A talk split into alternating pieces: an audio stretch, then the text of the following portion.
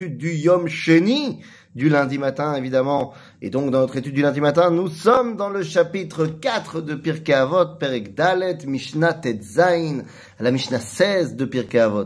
Alors les amis, c'est une Mishnah qui est très connue, c'est celle de Rabbi Yaakov. Et Rabbi Yaakov nous dit la chose suivante. Rabbi Yaakov Omer, Aolam Azeh, Domé le prosdor, Bifne Aolam Abba. Atzmecha baprosdor kede shetikanes la trakline. Bon, alors attendez, il y a plein de choses à dire sur cette petite, petite, petite Mishnah. Elle est énorme.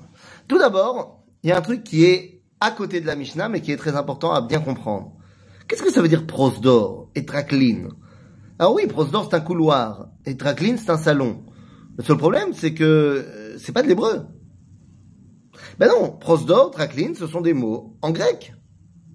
Comment est-ce possible que la Mishnah, qui est Dvar Torah, nous enseigne du grec?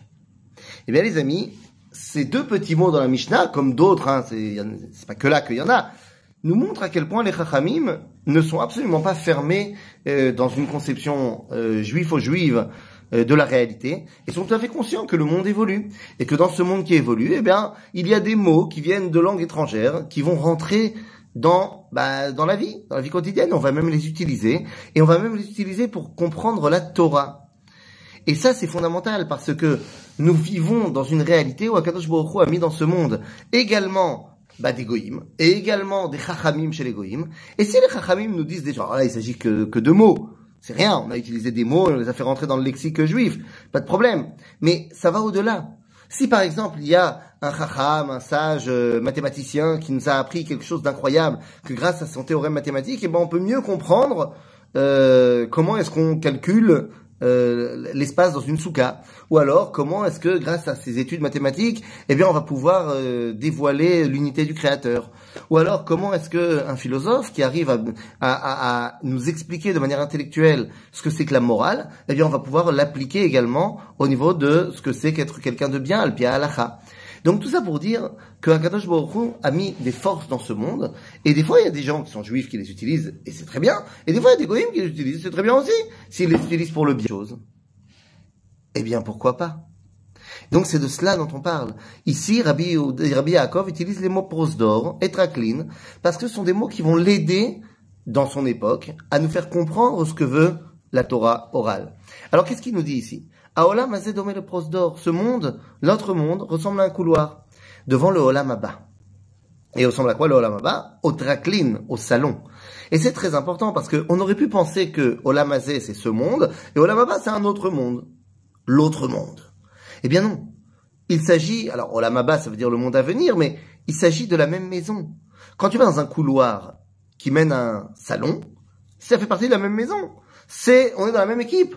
Ce qui veut dire que le Olam Abba est certes beaucoup plus grand et beaucoup plus éclairé qu'à la différence entre le couloir et le salon. Le salon est plus grand et le salon a des fenêtres. C'est-à-dire que le salon amène de la lumière. Alors que le couloir est plus petit et plus sombre. Mais si on ouvre la porte qui sépare le salon du couloir, eh bien la lumière du salon va rentrer dans le couloir. En d'autres termes, Qu'est-ce qu'elle nous dit, la Torah? Elle nous dit, va faire la halacha, va faire la avodat Hashem, car c'est une fenêtre. Le mitzvot, c'est une fenêtre sur la lumière divine.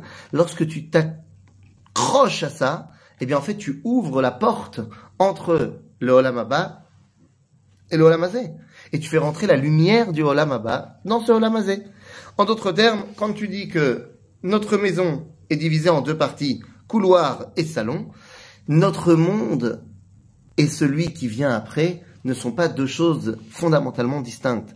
Au contraire, je peux faire rentrer du Olam dans le Olam Azé. Je fais rentrer la lumière divine en faisant la volonté du Créateur, en m'attachant à sa Torah, en étudiant sa Torah, en faisant ses mitzvot. Eh bien, je m'attache à l'éternité, à la lumière divine.